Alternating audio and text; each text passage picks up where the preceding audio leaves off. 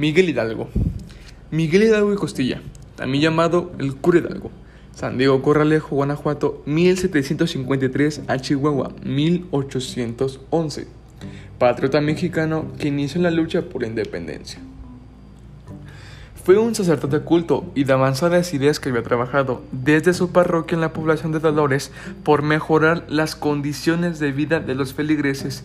Miguel Hidalgo se integró activamente en los círculos que cuestionaban el estatus colonial y conspiraban para derrocar al virrey español.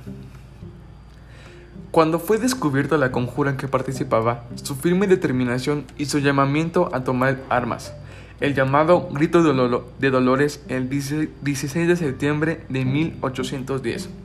Lo religieron en un líder de alzamiento popular contra las autoridades coloniales. A punto estuvo el movimiento de alcanzar y tomar la Ciudad de México, pero un error táctico, comprensible en quien no era militar ni estratega, debilitó su oposición y acabó con la derrota y ejecución del cura y sus lugartenientes.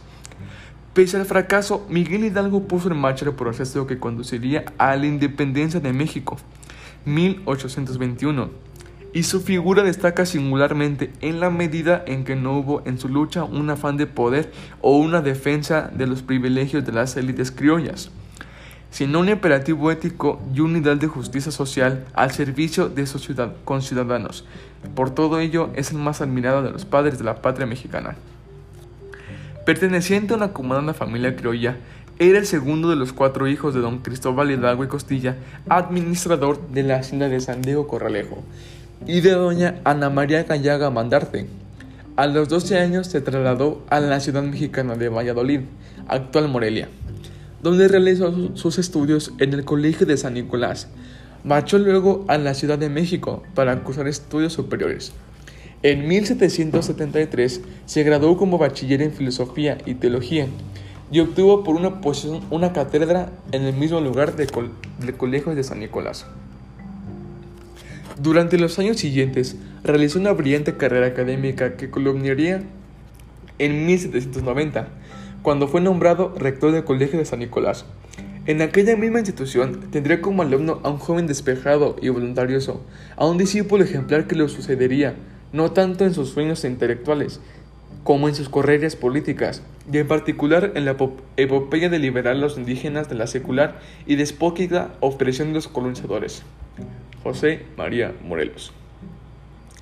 En 1778 había sido ordenado sacerdote. Tras recibir las órdenes sagradas, el cura Miguel Hidalgo ejerció en varias parroquias. Ya entonces hablaba seis lenguas, español, francés, italiano, tarasco, otomí y náhuatl y a su biblioteca empezaban a llegar las obras de autores franceses, entonces considerados contrarios a la religión y a la corona española. Se movió entre amigos ambientes en que se debatían con total libertad las ideas políticas de vanguardia y llegó a ser denunciado a la Inquisición por expresar conceptos incompatibles con la religión, si bien no se le pudo formar juicio por la falta de pruebas. En 1808, con la invasión de España por las tropas napoleónicas y con la siguiente deposición del monarca Carlos IV y de su hijo Fernando VII, se inició una etapa convulsa tanto en España como en América. Surgieron entonces numerosos grupos de intelectuales que discutían en torno a la soberanía y a las formas de gobierno de las colonias. Desde ese 2008, Miguel Domínguez, el corregidor de Querétaro, había promovido la formación de un Congreso americano que era partidario de una gobernación autónoma. En 1810 se ordenan en torno a él varias personas que conspiraban contra la autoridad virreinal con el pretexto de una tertulia literaria. En las reuniones de Querétaro participaban criollos importantes, entre los que contaban con el propio corregidor y su esposo José, José, Ortiz, José de Domínguez, Ignacio Allende y un oficial y pequeño terrateniente, y Juan Aldama. También oficial, Miguel Hidalgo llegó a Querétaro invitado por Allende a principios de septiembre de 2010. El objetivo principal de los conspiradores de Querétaro no era la independencia total, al menos al principio.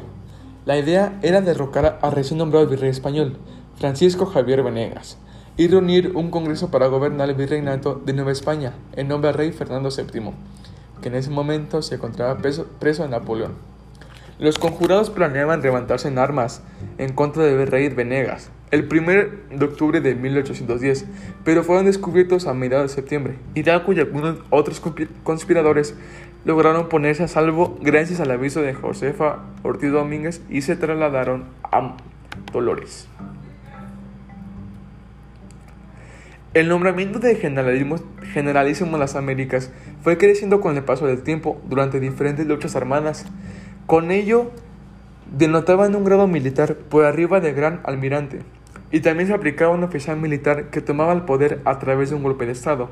En América del Sur, durante los años de la lucha por la independencia, la palabra generalísimo tenía como significado un título honorífico, semejante a un vencedor de batallas tal cual es el caso de Miguel Hidalgo, el primero en obtenerlo en el país.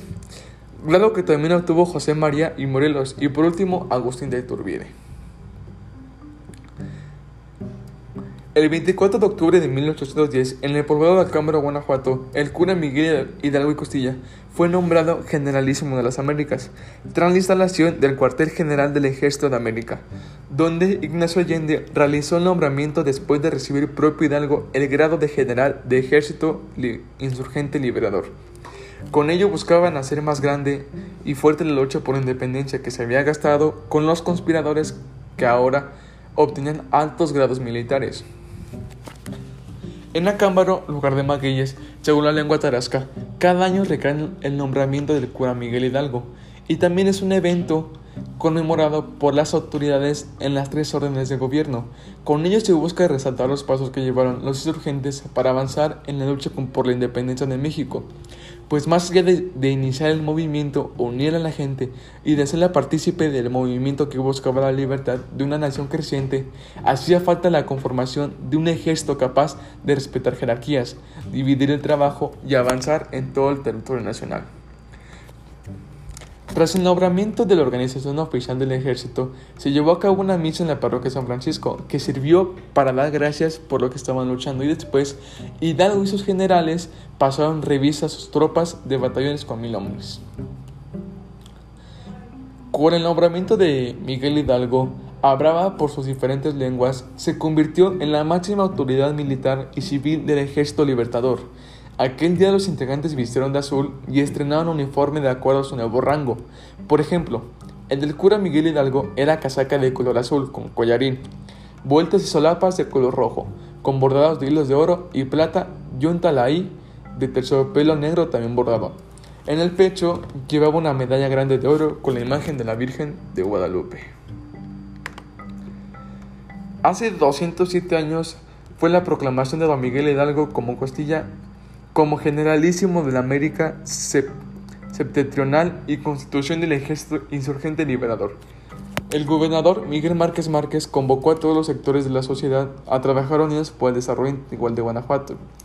La celebración que nos convoca es un motivo más para mirar hacia adelante y seguir trabajando unidos por esta gran cosa que es Guanajuato, porque civismo no es otra cosa que el conjunto de valores que nos permite a los ciudadanos vivir en comunidad, destacó. Durante la Revolución Mexicana, Acámbaro, como la, como la mayoría de los municipios guanajuatenses, participó de manera decisiva al apoyar con hombres y con dinero al movimiento revolucionario maderista en favor de la democracia. En la época carrancista se nacionalizan los talleres de ferrocarriles y en la época cardenista se modernizan las instalaciones ferrocarriles, consiguiéndose dos máquinas de vapor la 295 en septiembre de 1994 y la 296, la Fidelita, el 10 de junio de 1944.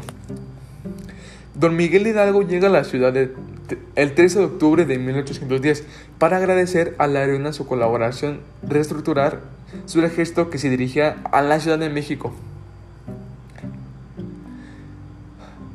Durante el siglo XVIII, en Acámbaro se construyeron importantes edificaciones religiosas y civiles. En la Guerra de Independencia fue crucial la participación de María Catalina Gómez de la Rondo, quien intervino a favor de los insurgentes ya que sorprendió y atacó a un destacamento del ejército realista español que venía de la capital de Virreinato, con un cargamento de oro y plata para pagar al ejército realista. El destacamento fue capturado por esta valiente mujer con la ayuda de un reducido número de personas vecinas del lugar.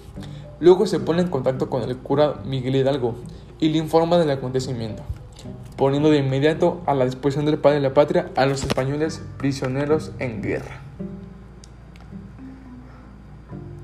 Como parte de esa tarea y como la celebración del, del 207 aniversario es promover los valores cívicos autoridades de los tres niveles de gobierno, develaron con el busto de doña Catalina Gómez de la Rondo, combatiente insurgente y amiga de don Miguel Hidalgo Costilla.